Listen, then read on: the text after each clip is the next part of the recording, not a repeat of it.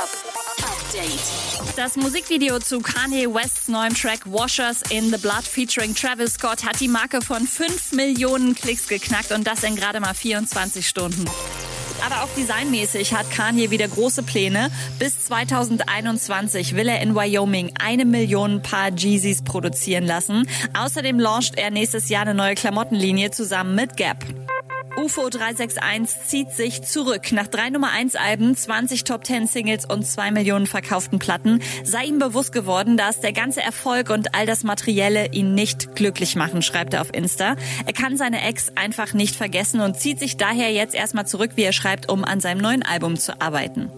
Und der Vorverkauf für das Splash Festival 2021 ist gestartet. Ein paar Künstler wie Sido, Rin und ASAP Ferg stehen ja schon fest. Am kommenden Montag um 20 Uhr gibt's das dritte Line-Up-Update und eine neue Folge des Festival-Podcasts Splash Late Night.